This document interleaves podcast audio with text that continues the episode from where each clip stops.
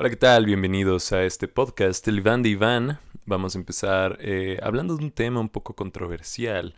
Este tema son estas mujeres cantantes bastante exitosas em, latinas que son pues muy populares en la música mm, aquí en México y pues no solo en México sino toda Latinoamérica y además se las compara yo creo que injustamente diciendo que son lo mismo, que son iguales y todo esto.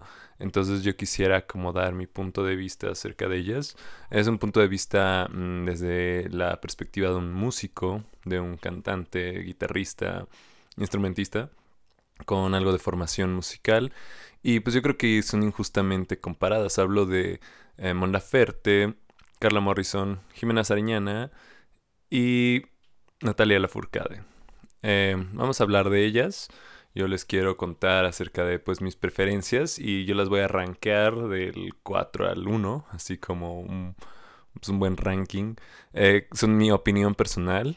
Eh, no quiero tampoco hacer como un juicio de valor estético, pero creo que serían juicios ah, más o menos bien orientados. Trato de no, no ser prejuicioso, sino hacer, si emito un juicio, em, en base a su trabajo y en base a su música, que creo yo es lo que sería tal vez no justo, pero al menos sensato.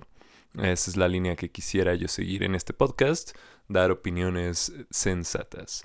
Y bueno, empecemos por la que creo yo que ocupa el lugar número 4, Carla Morrison, a mi parecer. Ella es muy buena, tiene una voz bastante afinada y sus temas eh, en lo personal me causan cierta nostalgia porque pues me recuerdan a cierta época de hace unos 7 u 8 años que estaba bastante de moda, bastante en boga sonando en la radio. Eh, creo que su música es buena, sin embargo su voz me parece muy aguda a mi gusto. Y después de un rato me parece cansina la voz de Carla Morrison. Sin embargo, creo que es una artista y una cantante pues de gran, de gran tamaño y de gran nivel. Y eso no demerita en nada su, su obra. Incluso sus composiciones son bastante buenas, pero hoy a mí como que la, la vocecita sí, agude, no me termina de, de encantar. Eh, por ese lado yo la pongo en el, número 4 y claro, su música también puede ser un poco melosa en ese aspecto, ¿no? Como muy girly a mi gusto y como, pues no sé, muy rosa, incluso en su voz y en sus interpretaciones. Por eso yo la pongo en este número 4. Em, en el número 3 yo pondría a Jimena Sariñana, me parece una artista de gran calidad. ella compone sus temas. Eh, creo que es la más yacera de, de las cuatro. Eh, y claro, tiene, tiene una voz pues bastante buena afinadita y todos sus temas son propios. Y su música a mí me parece muy interesante y muy agradable de escuchar. Em, sin embargo, su voz y como todo su proyecto de pronto me aburre un poco. Como que le falta esta pasión a veces, ¿no? Como que su voz es más así, como más suave, como más amable, más relax. Em, su música también se permea.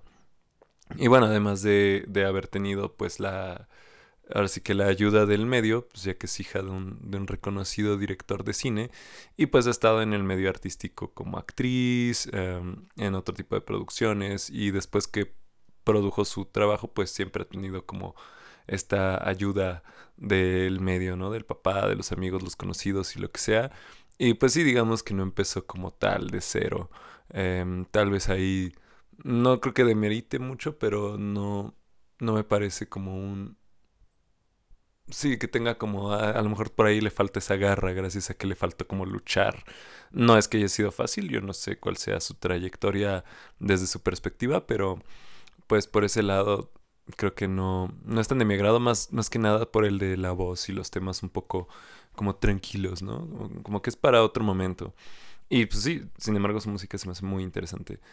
Eh, después, en segundo lugar, yo pondría a mi queridísima Natalia Lafourcade que comparten este aspecto, eh, pues la herencia artística con Jimena Sariñana. Ella tampoco empezó como tal de cero, pero sí se salió como del, del canon de su familia, ¿no? Es hija del reconocido músico Gastón Lafourcade. Eh, que curiosamente dio clases en la escuela donde yo estudié y pues se decía que era bastante duro, bastante estricto en su forma de enseñar y si no sabías, si no venías ya tocando a Bach, todas las variaciones Goldberg y tal, o sea, simplemente no te daba clase porque no valía su tiempo.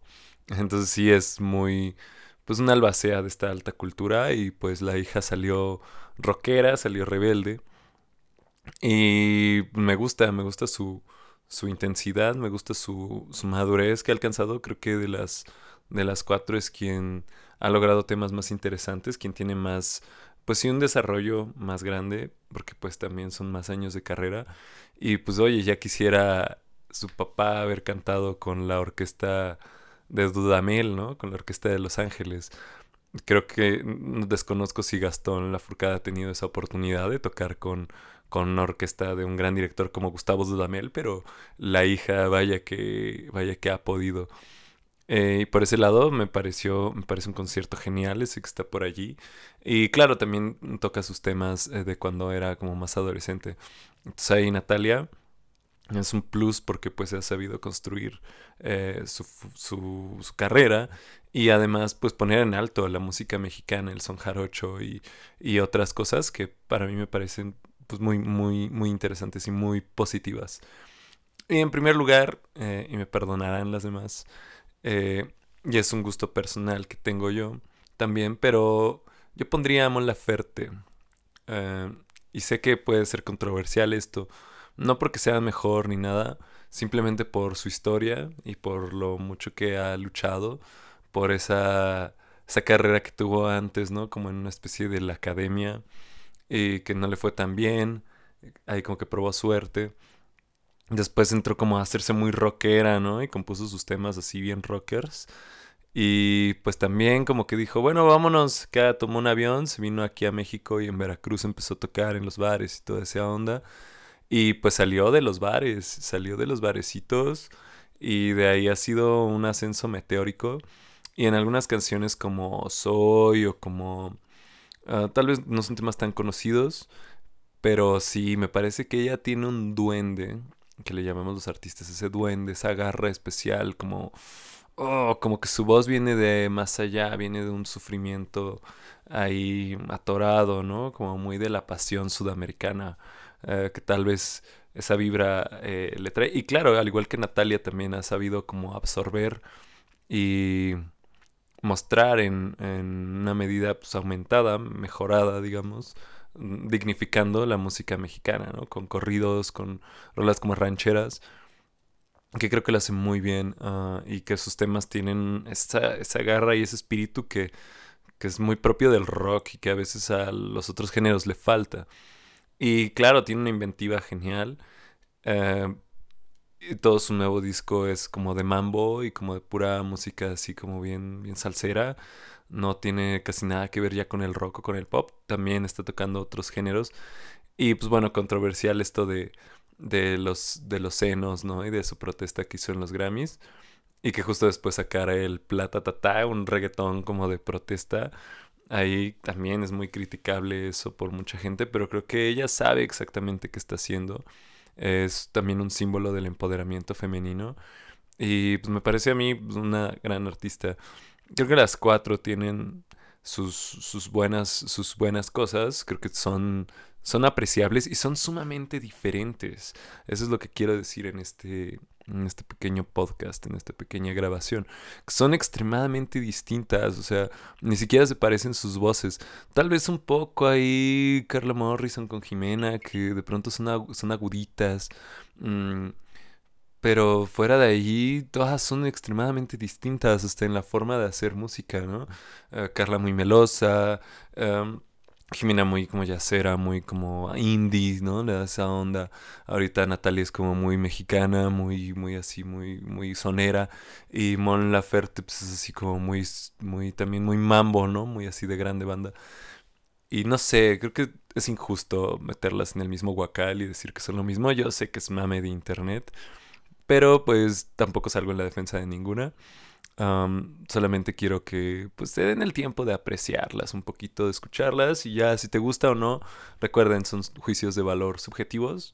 Eh, es tu opinión y de opiniones se está, está deshaciendo el mundo, ¿no? son como los culos, dicen por allí. Cada uno tiene el suyo, cada quien tiene el suyo y normalmente apestan. Les deseo que pasen buena tarde, yo soy Sinue Rivera, hasta luego.